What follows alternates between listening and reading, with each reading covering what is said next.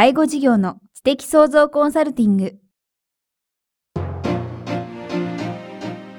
ポッドキャスト介護事業の知的創造コンサルティングでは、介護事業サービスを充実させるヒントはもちろん、介護事業特有のマーケティングや数字を具体的にするアカウンティングの知識を身につけていただける番組です。番組では脳の専門家である長谷川義也がビジネスにおける脳の使い方もお伝えいたします。このポッドキャストは成熟期、衰退期に向かう介護事業を継続、発展させるためのノウハウを提供する医療法人ブレイングループがお届けします。皆さんこんにちは。番組ナビゲーターの早川洋平です。ポッドキャスト、介護事業の知的創造コンサルティング、え、今日は第3回目です。長谷川さんよろしくお願いします。よろしくお願いします。はい。今回ですね、前回に続き、介護事業がコンサルティングを受ける必要性ということでですね、前回は、えー、長谷川さんご自身が、まあ、そもそもコンサルティングを受けるきっかけや、まあその悩みとか、実際なぜ必要なのかっていうあたりを伺いましたけども、今日はどんなお話をいただけるんでしょうか？そうですね。今回はですね、介護事業所っていうのはですね、特徴としてですね、本当に小規模な事業所が多いのが事実なんですね。ですから、例えばじゃあコンサルティングをですね、まあ、お願いするにあたってですね、コンサルティングの費用を、はい、と考えたときにですね、もう額に関わらずですね、もうとりあえず高いっていう発想をしてしまう方が、はい、あの、本当に多いんですね。思いますよね。そうですね。ただ、あの、その支払う額以上の見返りがあるということであればですね、うん、本当はですね、いくら規模が小さくてもですね、あの、コンサルティングをお願いする意味はあると思うんですね。うん、ただ、どうしてもですね、あの、中にはその、コンサルタントする、コンサルティングをする会社自体がですね、介護事業のことを知らないところもあるもんですから、とんでもない介護、とんでもないあの、費用を請求されることもあるんですね。はい、そうすると、それ自体が運営の足かせになってしまうということもあるもんですから、うんただ、適正なコンサルティングフィーであれば、はい、やっぱり導入する意味合いは十分あると思います。その適正っていうところがですね、なかなか基準難しいところもあるのかなと思うんですけども、まあ、どういった考え方をすればいいんですか？やはりですね、売上の規模に応じるという、まあ、当然、コンサルティングを入れるわけですから、その時点でですね、目標となる、あの、目標となる売上っていうのは必ずあるわけですから、はい。まあ、それに応じるようなですね、コンサルティングフィーを設定することがとても大事だと思いますし、その目標となる売上っていうのはちょっと細かいご質問なんですけど、そのコンサルティングをお願いすることで、直接何か上がる売り上げってことですか？そうですね。コンサルティングをお願いすることによってですね、正直申し上げるとですね、目標売上が決まってない事業者さんもあるわけですね。そうなんですね。だから、本当にですね、何も数字的なものがなくてですね、ただ売り上げを伸ばす。そうではなくてですね、まず事業所の規模、人員等からですね、これぐらいの売り上げはですね、あの、頑張ればきちっと上げれるんではないかという、まず目標設定をしてあげる必要があるんではないかと思います。そうすると、それが決まればですね、じゃあ、どれぐらいのコンサルティングフィーならですね、はい、払えるかっていうのがですね、えー、決まってくると思うんですね。他には？そうですね。経営者だけじゃなくてですね、スタッフも含めてですね、ちゃんとした数字のですね、定義をですね、共有する必要があると思うんですね。で、数字を皆さんでですね、共有するとですね、例えば、売上に応じてどれぐらいの給料をですね、スタッフで、に払えばいいのかとか、はい、どれぐらい利益を残せばいいのかっていうこともですね、できれば数字とパーセントできちっと持つといいと思うんですね。うんうん、ですから、あの、決してですね、スタッフにですね、払いすぎる必要もないし、かといってですね、あまり払わないのも良くない。はい、これはですね、適正なですね、基準というものがあります。数字っていうことでですね、えー、確か初回のところで、それがアカウンティングっていうところも重なってくるのかなと思うんですけども、ね、具体的にはまあ先ほど目標売上、はい、今もその数字ってありましたけど、はい、もう少しその経営的な視点からどういった数字に注目すればいいんでしょうか？そうですね。実はあの、私自身がですね、あの、4つ今法人を持ってっている。4つですか ?4 つあるんですが、で、当初はですね、常に不安だったんですね。不安はい。売上があっても不安。で、自分の中でずっと基準が欲しいなと思ってたんですね。どれぐらいの規模の数字を上げていればですね、事業としてうまくいってるかという。はい、で、その時にですね、実は今、あの、うちが気にしているのがですね、まあ、先ほど申し上げた、まず目標売上、はい、あとはですね、あの、まあ、労働分配率っていう言葉を使うとちょっと難しくなるんですけども、はい、粗利益のうちにですね、どれだけスタッフに給料を払ったかというものが労働分配率になります。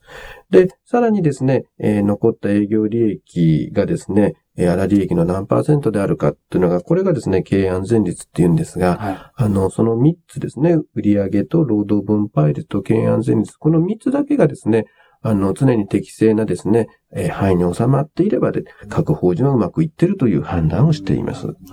確かにお話伺ってると、これは介護事業だけじゃないかもしれないんですけども、私も起業してビジネスやってるんですけども、やっぱりその数字を見ないと、まあ不安は不安なんですけど、その何が不安かわからない不安ですよね。そうですね。どこまでどう言ってれば安心なのかとかってわかんないですもんね。そうですね。だから、その基準を持っているとですね、逆にですね、無意味な不安というところからはですね、解き放たれるんですね。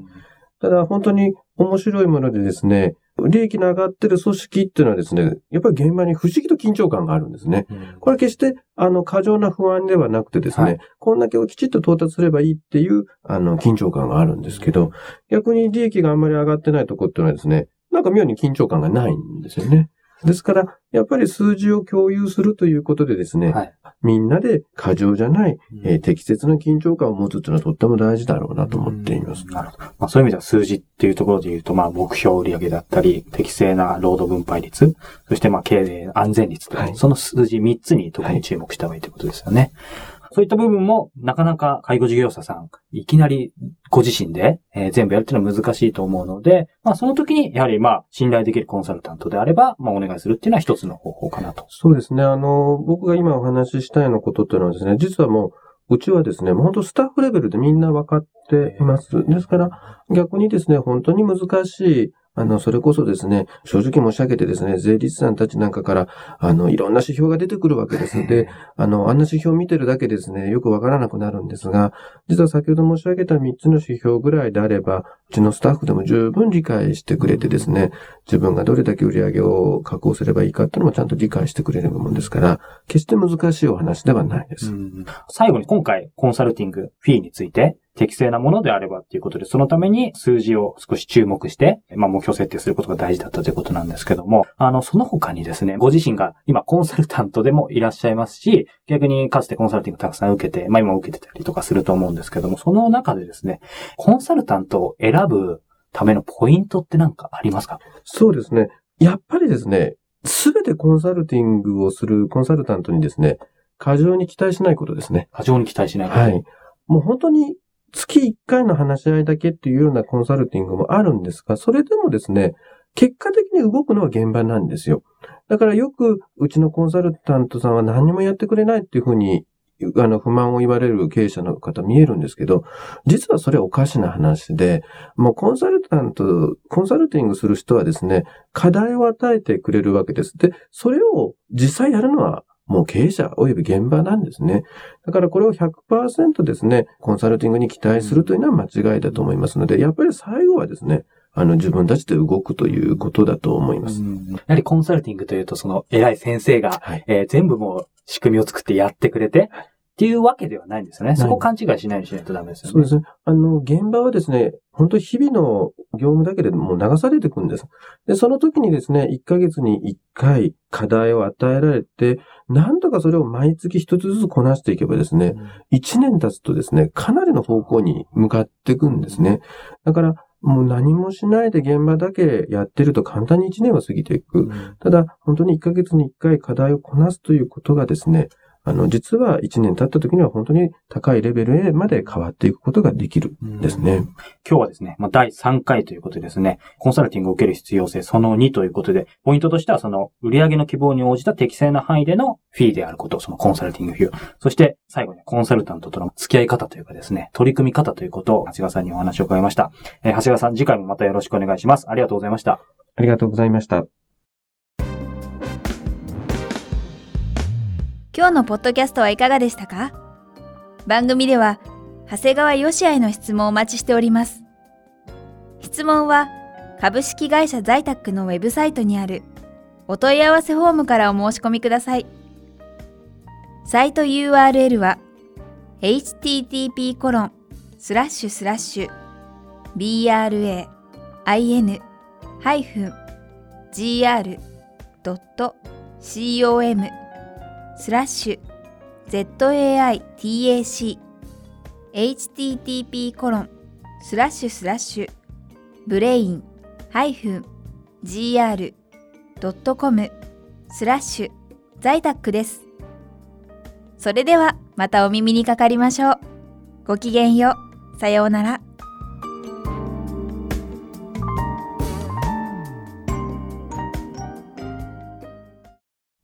この番組は、提供、医療法人ブレイングループ、理事長、長谷川義也、プロデュース、キクタス、早川洋平、制作協力、若菜はじめ、ナレーション、清水夏美によりお送りいたしました。